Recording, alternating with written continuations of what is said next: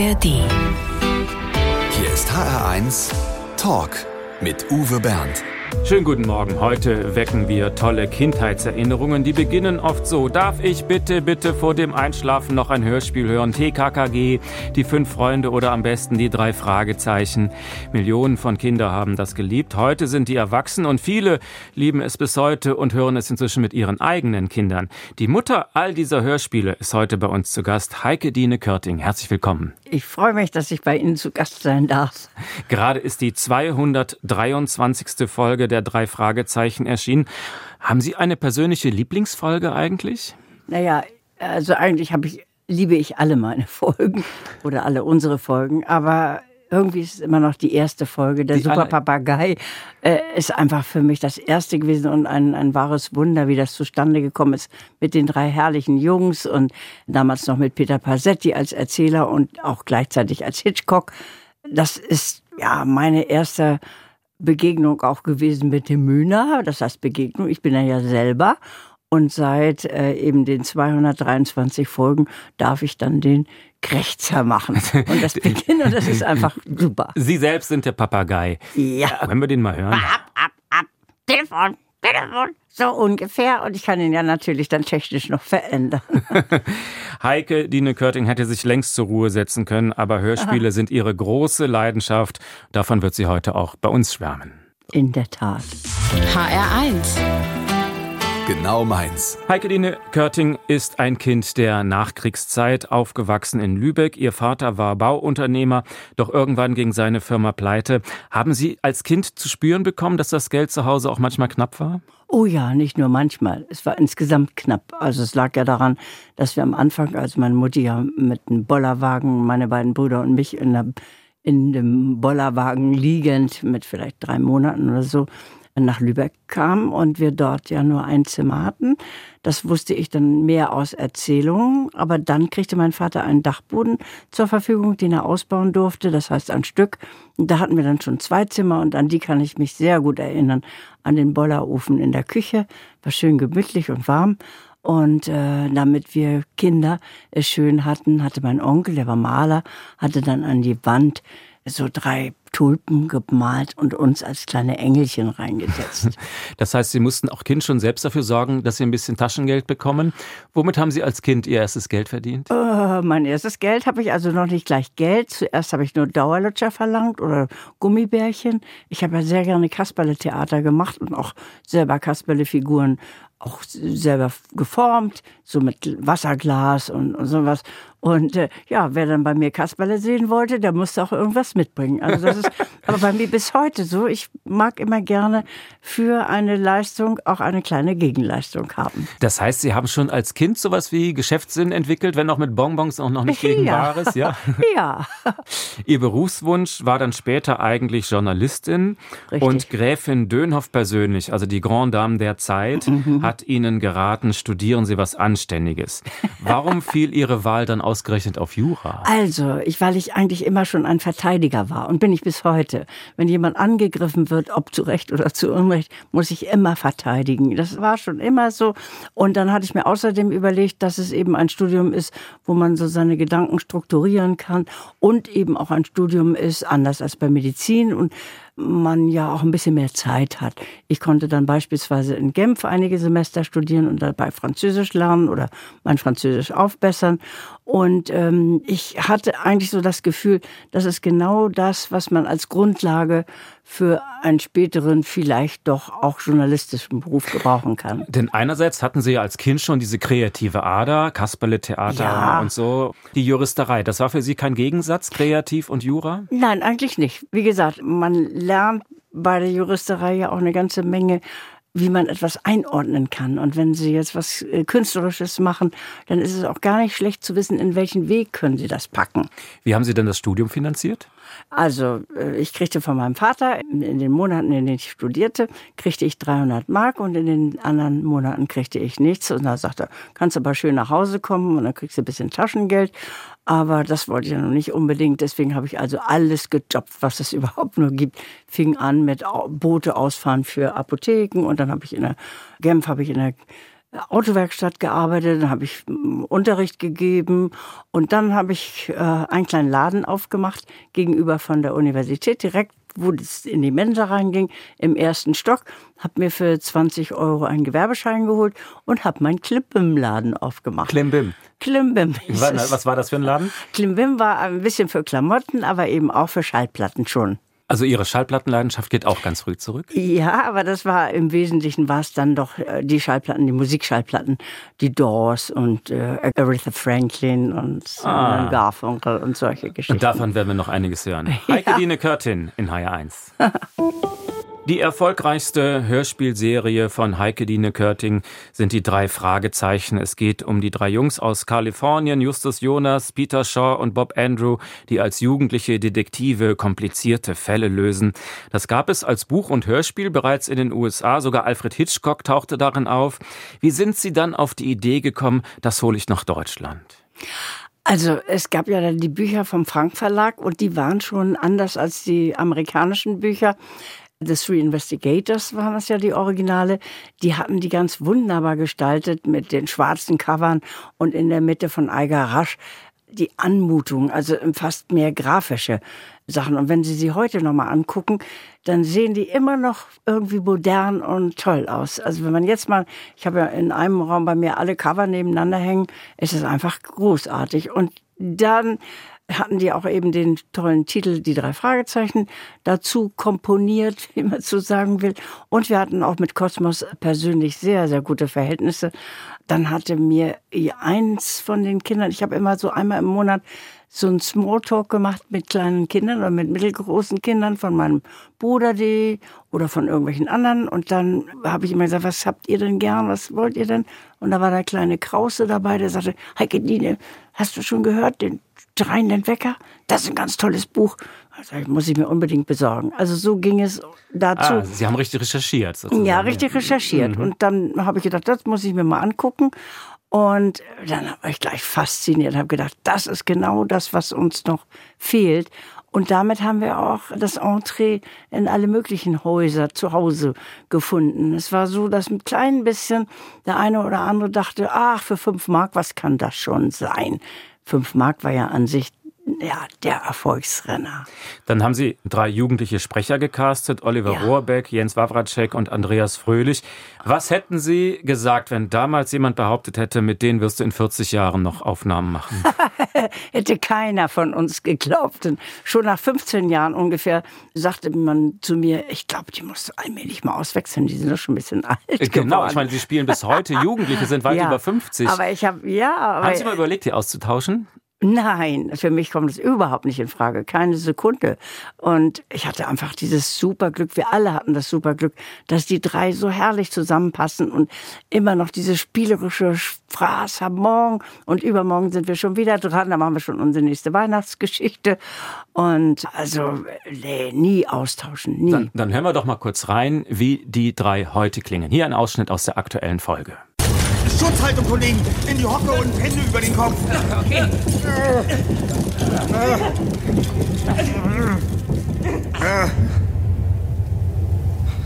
Wir müssen aus diesem Keller raus. Wenn das, wenn das Beben wieder einsetzt, dann ist Schluss mit lustig.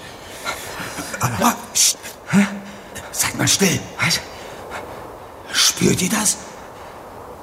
Ja, das ist ein leichter Windhauch. Wo kommt denn der plötzlich her?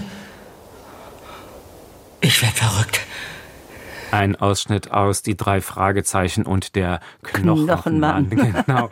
Da haben Sie aber wirklich Glück gehabt, dass von den drei Jungs von damals keiner eine tiefe Bassstimme entwickelt hat, oder? Nee, nee, das ist ganz glücklich. Die sind alle so durchgerutscht. Hatte keiner diesen typischen Stimmbruch, wie es manche haben. Ich mache mal mit kleinen Kindern ja öfter so verhexe Lilly und dann werden sie plötzlich 12, 13 und das ist überhaupt nicht mehr zu machen. Und die sind da irgendwie so angenehm durchgerutscht, haben ja dann auch alle großartige Schauspielschulen gemacht, Lee Strasberg und sonst was.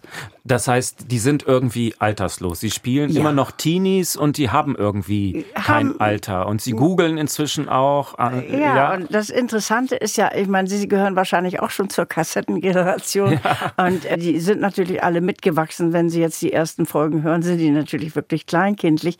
Aber was mich eben wundert, dass es auch die Kinder anspricht, die jungen Kinder heute. Also am Anfang war es ja so mehr, dass man dachte, ach ja, das ist so ein Revival, erinnern an, was habe ich denn früher gemacht, vor der Schule, nach der Schule, zum Einschlafen abends. Aber ähm, es sind ja jetzt auch ja, ab sechs, sieben oder na, sagen wir mal so ab acht sind ja eine ganze Menge Kinder voll begeistert und absolute Fans von den dreien. Ich habe schon gehabt bei, bei Release Party bei uns auf dem Hof in Hasselburg, dass dann irgendwie jemand mal sagte, ja Mann, das ist ja schon ein Opa. Aber toll. Heike Dine Körting über die drei Fragezeichen.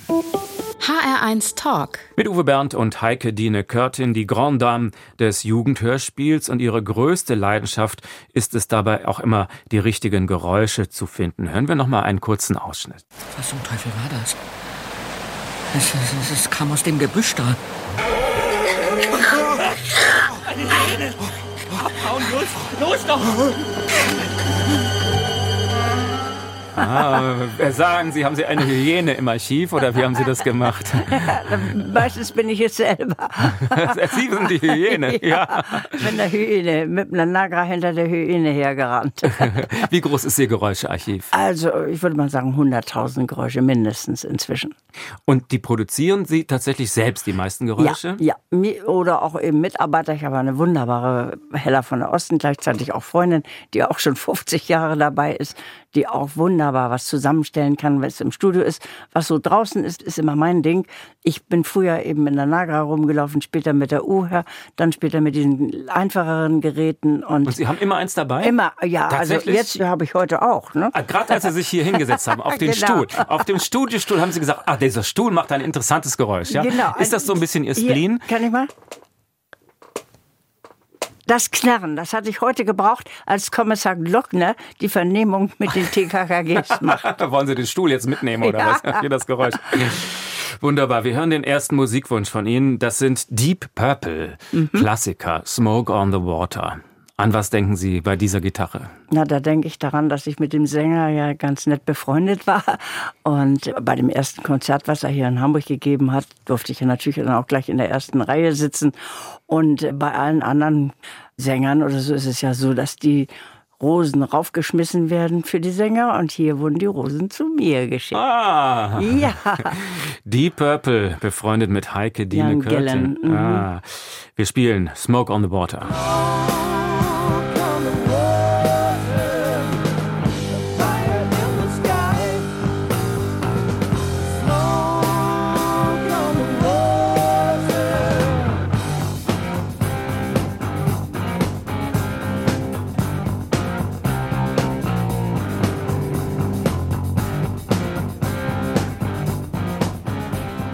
Wer hat nicht zu Hause eine Schallplatte oder eine Kassette von Europa im Regal stehen? Zuerst war das ein Label für klassische Musik, aber der eigentliche Durchbruch, der kam dann später mit den Hörspielen. Über 2000 Produktionen hat Heike Dine Körting betreut, 50 Millionen Tonträger verkauft, über 150 goldene und Platin-Schallplatten. Da frage ich mich, äh, wohin mit den ganzen Auszeichnungen? Haben Sie die alle aufgehängt? So viel Platz haben Sie ja gar nicht, oder? Naja, ich bin ja hier gleich in Hamburg mit einem ziemlich großen Haus und damit insbesondere unser Souterrain nett aussieht, äh, hängt das meiste Gold dort. Dann glänzt es und ist hell und fröhlich. Also überall ist ein bisschen was. In den USA wurde die Serie schon 1987 eingestampft. Die deutsche ist erfolgreich bis heute. Können Sie das erklären? Also ich denke mal, da gehen wir ganz klein bisschen zurück zum Hörspiel Allgemeines. Ich habe ja als Kind auch wahnsinnig gerne Rundfunkhörspiele gehört. Ich auch. Also oh, ah, ja, ja, immer. Ich wusste genau, Sonntag 2 Uhr. Da war meistens Eduard Marx, er liest Geschichten. Und dann gab es aber eben auch schon Emil und die Detektive mit Andreas von der Meden und seinem Bruder. Und solche Geschichten habe ich gehört. Und abends immer um halb sieben musste ich immer dringend ans Radio und hören Husch, Husch ins Körbchen. Er war zu schön mit Kindermann, ein wunderbarer Sprecher, die ich alle auch später noch einmal haben durfte im Studio. Also ich habe immer, immer gerne gehört. Und dann hörte das aber mit den Hörspielen ein bisschen auf. Und ich wollte auch eigentlich immer ganz gerne dass sie noch fantasievoller werden, dass man als Kind sich also praktisch hinlegt oder hinsetzt und sagt, jetzt mache ich mal einfach die Augen zu und die Ohren auf und jetzt höre ich mir das an. Und dazu brauchte es eigentlich doch sehr viel mehr Geräusche und Räume, schöne Hallräume und tolle Musiken. Und das war eigentlich die Vorarbeit von Andreas Beuermann und auch anderen Regisseuren wie Konrad Halver beispielsweise oder Dagmar von Komin. Die hatten das über meinen Mann. Der hat das eigentlich so dieses, ja, Live-Hörspiel ich will mal sagen, erfunden oder Also gemacht. da haben Sie im Studio quasi Theater gespielt und es Ja. in einem, einem Rutsch aufgenommen und ohne so, große so ungefähr. Und immer alle gearbeitet. Hm. miteinander und dann eben schön nachgearbeitet mit vielen Geräuschen und vielen Atmosphären und schönen Musiken. Das und ist die Begeisterung fürs Hörspiel. Also Ja. Ihre Hörspiele sind, das muss man schon sagen, Ja. sehr liebevoll und aufwendig produziert. Aber warum ist diese drei Fragezeichen Geschichte über Generationen so erfolgreich? Es ist immer so ein bisschen Grusel, es gibt wenig Gewalt, keinen Sex. Ist es, Ja. geht es auch so ein bisschen um heile Welt für Kinder? ja, auch ein oder? bisschen, aber natürlich auch das Spannende. Erstmal USA und dann Rocky Beach. Wie viele sind schon nach USA geflogen und haben gesucht, wo gibt's denn nun Rocky Beach eigentlich? Und das überhaupt gar nicht darüber gesprochen, ob sie Ferien haben können, ob die Eltern das erlauben oder nicht erlauben. Also das ist einfach so eine, ich denke mal, für Kinder einfach fantastisch. Die können los in die ganze Welt reisen. Hitchcock stellt denen dann auch noch immer den Rolls-Royce zur Verfügung. Und dann liegt es eben auch an den Sprechern, an den Jungs und auch an den sensationell tollen Nebenrollen. Es gibt in der aktuellen Folge auch wieder ein Rätsel zu lösen und dann verschwindet eine Frau. Es werden griechische Sagen zitiert, der Unterschied von Lerche mit E und A erklärt, also der Vogel und der Baum. Ja. Richtet sich das eher schon so an ein Bildungsbürgerpublikum? Ja, auch ein bisschen. Also da kann man eine ganze Menge lernen, wenn man es so nimmt. Und gerade dieses Rätselraten, das Mitraten, macht das auch spannend und hat die Kinder auch dazu gebracht, dass eben nicht, wie man heute vielleicht so über Spotify ein, zwei, dreimal das hört, sondern früher dann auch diese schöne Schallplatte hatte, später die anmutende Kassette und das dann möglichst, also sagen wir mal, 10 mal, 20 mal, 50 mal, 100 mal gehört hat. Wollen Sie also auch Bildung vermitteln mit diesen Ein Hörspielen? bisschen schon, ja. Doch, immer. Heike Dine Körting in HR1. An dieser Stelle haben wir immer einen Überraschungsgast am Telefon. Manchmal ist es für unseren Gast nicht einfach, ihn zu erraten, aber ich denke, diese Gefahr ist heute sehr gering. Nicht nur Heike Dine Körting kennt diese Stimme gut, sondern mit Sicherheit auch viele Fans. Hallo, Herr Überraschungsgast. Ja, hier ist der Überraschungsgast, Heike Diene. Nein, Lutz, das ist aber hinreißend. Sofort erkannt, natürlich. Ja, und den kennen nicht nur viele Fans, sondern den kennt fast jetzt jeder. Wir machen ja seit über 45 Jahren. Lieber Ah, Lutz. Dankeschön. Also, Lutz Mackenzie, der Erzähler in der Hörspielreihe Fünf Freunde.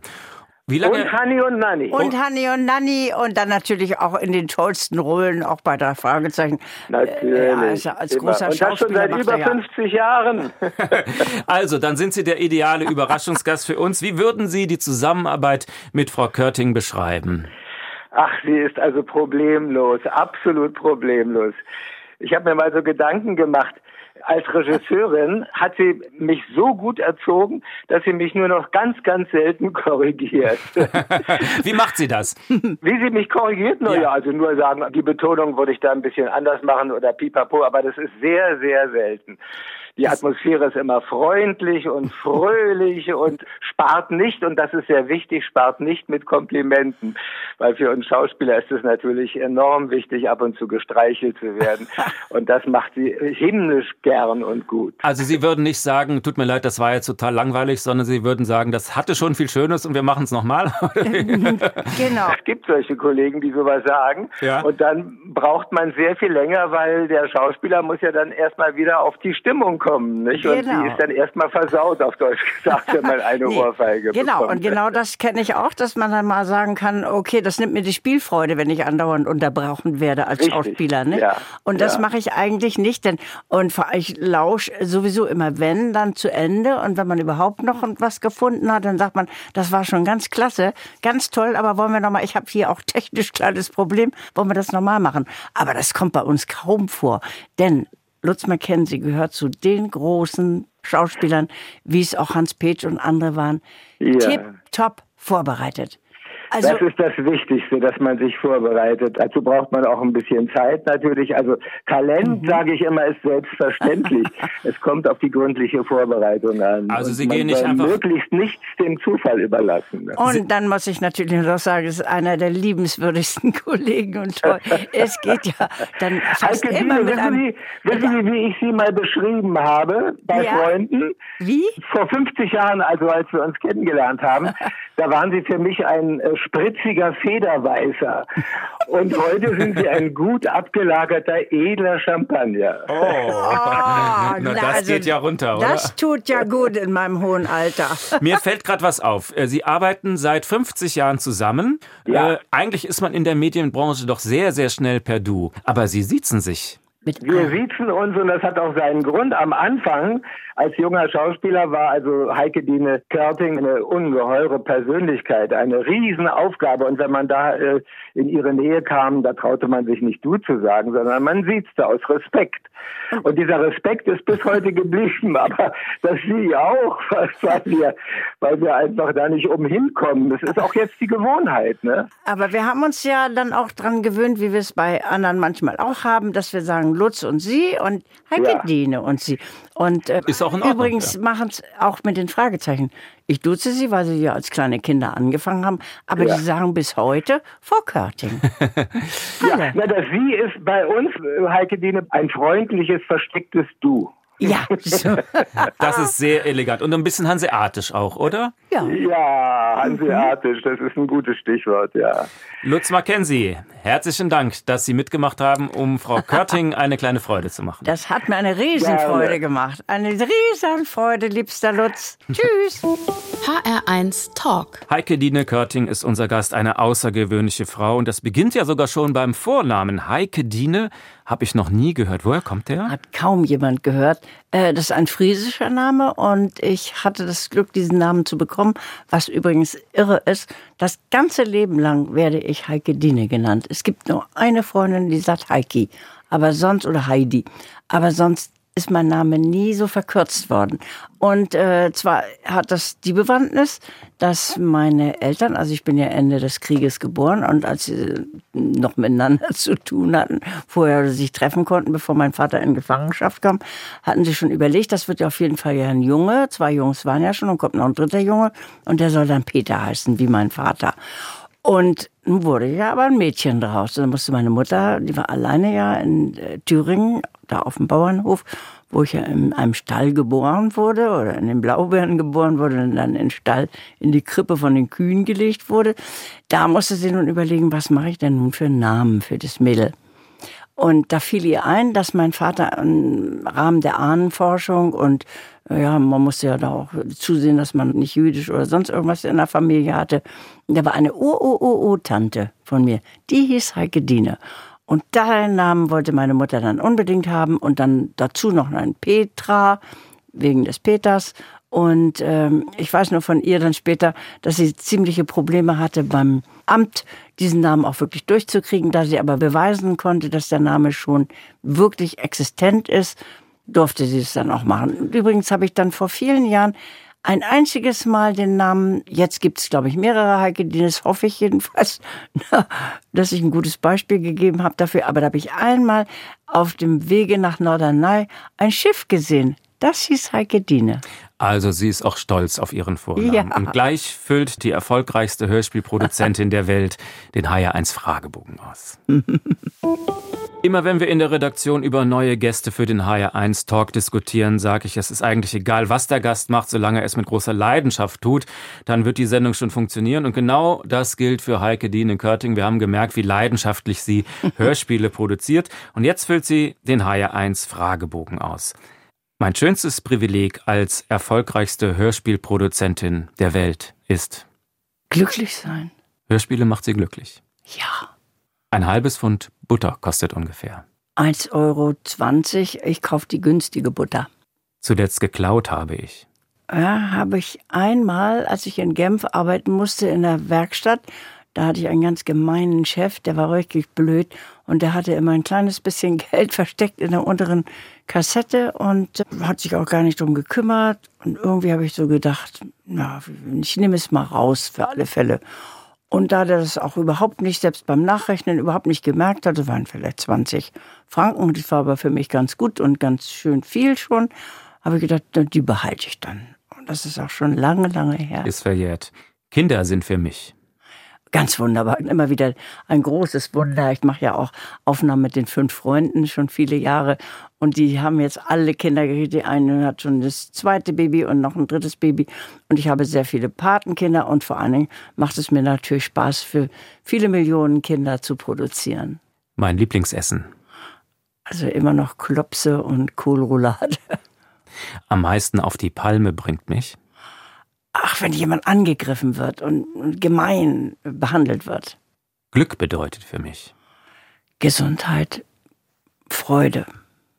Das Schwierige an der Demokratie ist? Tja, kann ich im Augenblick ganz schwer was dazu sagen. Bereut habe ich. Eigentlich nichts. Ich würde gerne mal einen Abend verbringen mit. Ihnen vielleicht? Können wir mal was essen gehen? Mein größter Flop war? Weiß ich gar nicht so richtig. Ich bin ein bisschen so eine Frohnatur und deswegen, also auch wenn mal was schief geht, natürlich ganz viel Trauriges habe ich auch erlebt, aber ich wüsste keinen Flop. Gendern. Oh, hören Sie mir auf damit. Der Glaube? Ja, christlich, evangelisch. Kommt auch immer ein bisschen drauf an. Wir haben einen sehr, sehr netten Pastor inzwischen und immer schon ganz gut gehabt. Auch für schöne Gespräche. Und ja, ich soll ja nur kurz antworten. Aber für mich war der wichtigste Tag in meinem Leben mit dem Glauben, als mein Vater verunglückte beim Autounfall und tot war. Da, ich glaube, da wäre ich gar nicht rübergekommen ohne Glauben. Also der Glaube hat Ihnen in der Situation geholfen? Total. Treue. Wichtig. Klaus Wilke. Ja, wunderbar. Percy Stewart. Ach, herrlich. Ach, ein wunderbarer Mann. Mein ganz, ganz enger Freund. Enten oder Gänse? Beides. Also ich meinte jetzt nicht auf dem Teller, sondern vermutlich nein, nein, meinen Sie das Geräusch. Ja, wir ne? ja, nein, wir hatten ja selber Enten oder haben Enten und auch Gänse, Lockengänse. Insofern ist die Frage ein bisschen schwierig und die so. werden nicht gegessen. Aha. Und die Geräusche machen Sie gerne nach? Ja, oder nehmen sie auch auf. Bin dann mit meinem Gerät dann immer am Teich zugange und ja, logisch. In meinem Bücherregal unten rechts steht Hitchcock. Der HR1 Fragebogen, ausgefüllt von Heike Dine Körting. Vielen Dank. Heike Dine Körting hat viel Geld verdient mit ihren Hörspielen und sie hat damit auch die Kunst- und Kulturszene gefördert, vor allem in Schleswig-Holstein. Für diese Verdienste hat sie letztes Jahr das Bundesverdienstkreuz bekommen und zwar aus den Händen dieses Mannes. Moin, Frau Körting, hier spricht Daniel Günther, Ministerpräsident des Landes Schleswig-Holstein. Neben anderen netten Begegnungen haben wir uns im letzten Jahr zur Verleihung des Bundesverdienstkreuzes getroffen. Eine große Ehre für mich, die Hörspielkönigin, die Mutter der drei Fragezeichen, natürlich auch andere Hörspiele, TKKG, die fünf Freunde. Aber für mich war, waren die drei Fragezeichen immer ein besonderes Erlebnis. Habe ich jetzt im Urlaub mit meinen Kindern auch wieder genießen können. Alte Erinnerungen an Justus Jonas, Peter Shaw und Bob Andrews wurden wach. Selbst Skinny Norris wurde wieder in Erinnerung Erinnerung gerufen. Das haben sie für so viele Menschen bereitet. Bei mir war es ein Kassettenrekorder. Heute sind es andere Medien. Aber in Schleswig-Holstein denken wir natürlich ans Gut Hasselburg. Viele Verdienste, eng verbunden mit dem Schleswig-Holstein Musikfestivals. Ohne ihr Wirken wäre das alles nicht möglich. Danke dafür. Beste Grüße und schön, dass Sie im Hessischen Rundfunk Werbung für Schleswig-Holstein machen können. Daniel Günther, der Ministerpräsident von ah. Schleswig-Holstein, mit einem persönlichen Grußwort für Heike Dine Körting. Ach, das ist ja toll. Da steigt mir richtig das Blut zu Kopf. Ganz liebenswürdig. Freut Sie das, ja? Ja, sehr, sehr. Wir haben ja auch in Hasselburg mit meinem Mann natürlich zusammen, haben wir ja auch diese wunderbaren Konzerte gemacht mit dem Kulturkreis.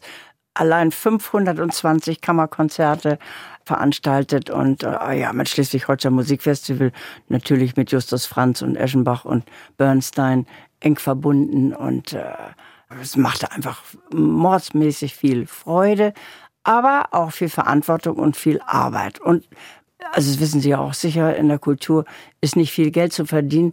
Da muss man möglichst selber was dazu packen. Denn Sie haben eine ganze Zeit dieses Gutshof in Schleswig-Holstein gepachtet, die Hasselburg. Das klingt ja. sehr idyllisch. Ja, wunderschön, wunderschön. Das liegt herrlich, ganz nah an der Ostsee und mit einem wunderschönen Torhaus und dann rechts und links zwei Riesenscheunen. Und äh, wenn man dann über die Brücke fährt, dann hat man links und rechts erstmal ein Kavaliershaus und dann kommt man auf das Herrenhaus. Und das Schöne an dem Herrenhaus ist eben, dass es ein Bau ist, der erstmal, diese Grundierung ist sogar schon von 1280, war es mal eine Burg. Und so im, im 18. Jahrhundert, also 1750 in dem Dreh, da wurde der obere Teil abgerissen und, und dann eine sehr schöne Barockhalle gebaut, von einem Italiener ausgemalt. Und das war natürlich dann ganz besonders ideal für Konzerte. Ein wunderbares Ambiente. Und dann ist auch bei der Gelegenheit auch immer ganz wichtig für Räume, ist aus der kleinen Destille, die eigentlich nur so auf so einem Flur war, jetzt ein herrliches, schönes Destille-Restaurant geworden. Es gab dort auch ein äh, Hörspielmuseum, aber wenn ich richtig informiert bin, haben Sie die Hasselburger jetzt gerade verlassen mit Sack und Pack. Warum geben Sie das alles auf? naja, ich gebe es ja nicht ganz auf, aber ich habe ja immer schon mein Studio hier oder unser zusätzliches Zuhause in der Roten Baumchaussee in Hamburg. Und die Fahrerei war früher für mich kein Problem, morgens um fünf los, Stunde später war man da und zurück. Aber jetzt sind da Baustellen und, und, und. Und das Ganze ist eben auch wahnsinnig kostenintensiv. Und es ist ja so, dass wir es erhalten wollten. Wir wollten es ja nicht unbedingt besitzen oder haben. Aber ohne meinen Mann jetzt das alleine alles zu handeln, ist nicht so einfach. Sie wissen ja, dass ich reichlich alt bin schon. Und man fühlt sich ja nie so. Aber ich habe dann irgendwann gesehen, nun ist auch irgendwie Zeit nach 47 Jahren. Und muss ich sagen, das Hörspiel produzieren und das hier sein in Hamburg ist für mich ganz, ganz, ganz, ganz das Aller, Allerwichtigste. Heike Dine Körting in HR1. HR1 Talk. Mit Uwe Bernd und Heike Dine Körting. Hörspiele habe ich auch schon als Kind geliebt. Am liebsten habe ich das im Dunkeln gehört, ins Bett gekuschelt, ganz alleine. Niemand durfte stören. Aber es wundert mich dann schon, dass die drei Fragezeichen ja auch als Live-Hörspiel funktionieren, vor abertausenden Menschen in großen Hallen. Wie funktioniert das? Das ist mir unbegreiflich. Das ist auch wirklich für uns alle irgendwie unbegreiflich. Aber die sind inzwischen die drei zusammen, die sind wirklich so beliebt wie Popstars. Also wenn Sie jetzt in die Arena gehen, dann stehen da schon Schlangen, stehen sie alle schon. Und wir haben ja im letzten Herbst oder ja, im Sommer war das noch, haben wir ja auch in der Waldbühne in Berlin ja. aufgeführt glücklicherweise bei wunderschönem Wetter. Und da waren einfach fast 20.000 Menschen. Immer also, ist alles ausverkauft. Ohne Kostüme, ohne, ohne große was. Show, einfach nur drei Sprecher, die ihren Text sprechen. Genau. Nicht mal auswendig, weil und muss mit man den, Nein, und die haben ihre Manuskripte, genau wie im Studio. Dann sind allerdings auch noch ein paar sehr gute andere Sprecher dabei. Also ein Erzähler ist dabei. Und dann sind zwei oder drei Schauspieler, die eben die Nebenrollen spielen. Und die Geräusche? Und die Geräusche, das ist eben das, was den Leuten auch so viel Spaß macht. Da ist ein wunderbarer Geräusch Geräuschemacher dabei und das wird auch auf große Leinwände übertragen.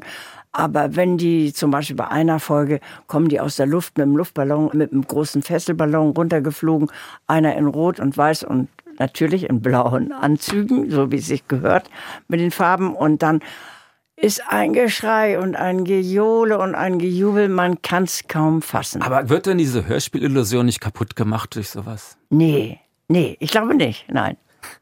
Heike Dine Körting. Jetzt haben wir noch einen Musikwunsch für Sie. Jetzt wird's laut. Bill Haley haben Sie sich gewünscht. Rock Around the Clock. Woran denken Sie dabei? Ja, da Hat er Ihnen auch mal Blumen geschenkt? Nein, aber da denke ich natürlich an Dave Miller, der ja der Begründer der Firma Miller International ist ja die Grundfirma und innerhalb dieser Firma ist Europa ja nur ein Label und der hat es ja mit meinem Mann und Dr. Wille zusammen gegründet und Bill Haley war der Künstler, den Dave Miller in USA gefunden und zum Erfolg gebracht hat. Bill Haley für Sie, Rock Around the Clock.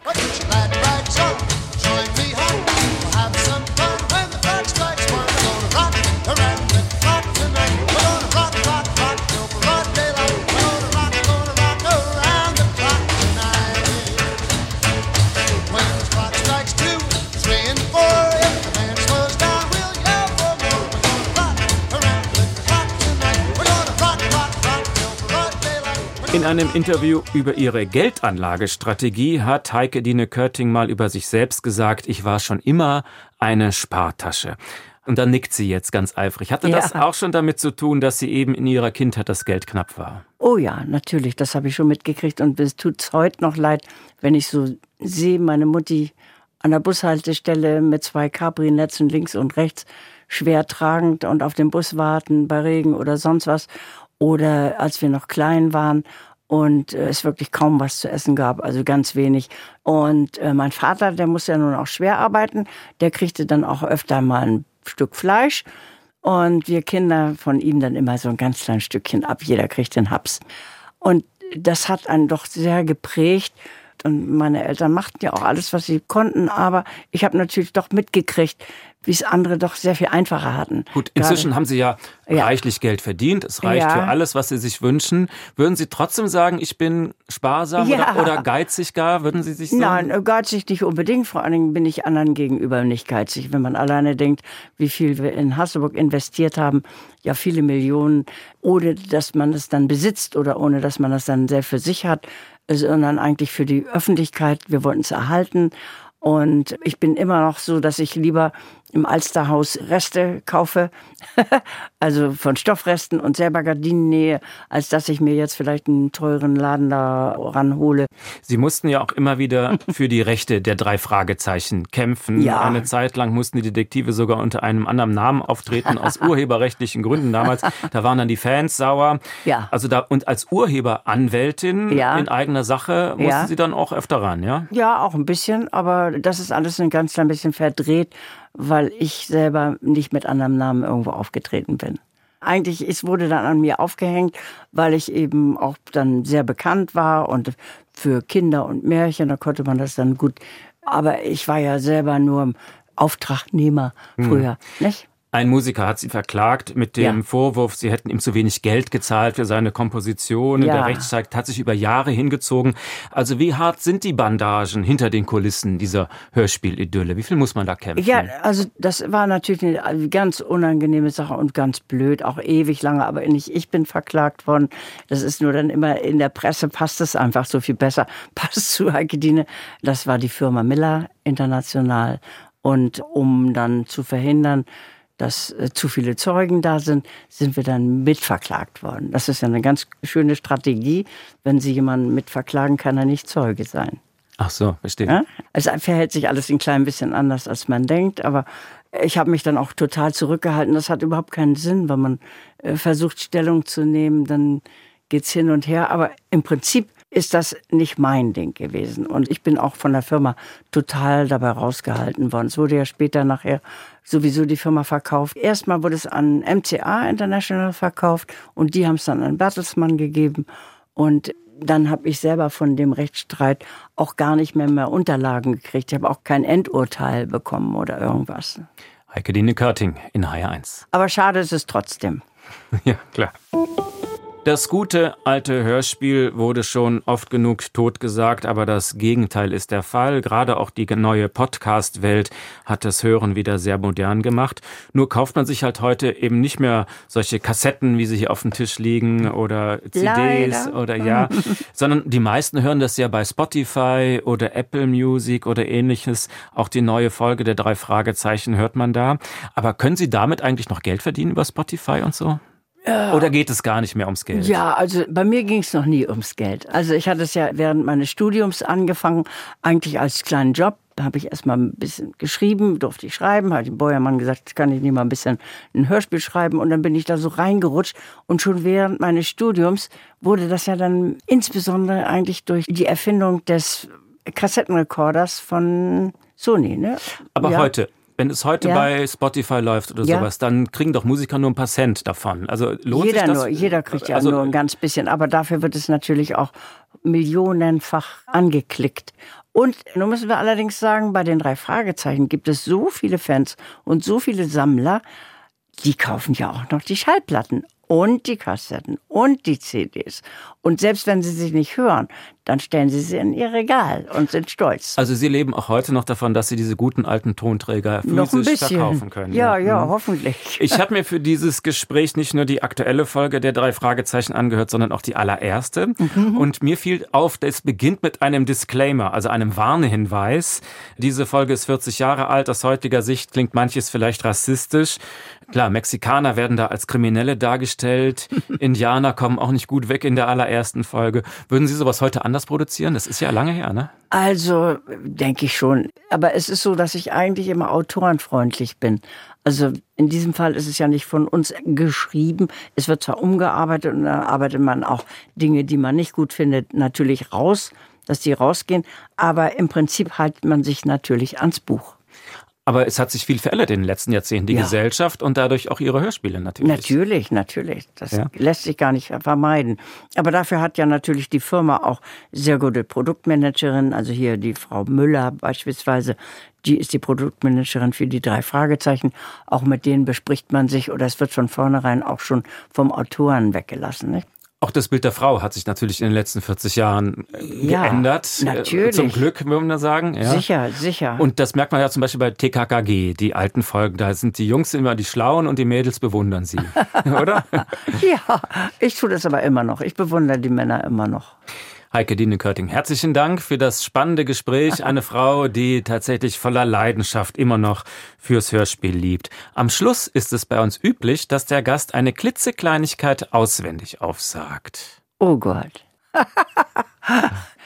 also dann kann ich nur sagen, quält dich in tiefer Brust das harte Wort, du musst. Dann sage eins dir still, ich will. Sehr schön. Das war? Von wem war das? Von niemandem. Ach so. Von, aus meinem Poesiealbum. Aus Ihrem Poesiealbum. Meine Mama hat mir das ins Poesiealbum geschrieben. Ein schönes Motto für mhm. diesen Mittag. Herzlichen Dank für das Gespräch. Wenn Sie es gerne nochmal hören wollen oder weiterempfehlen möchten, Sie finden es auf hr1.de als Podcast und natürlich in der ARD Audiothek. Mein Name ist Uwe Bernd und wir beide wünschen einen schönen Tag. Tschüss. Dankeschön. Tschüss. HR1. Genau meins.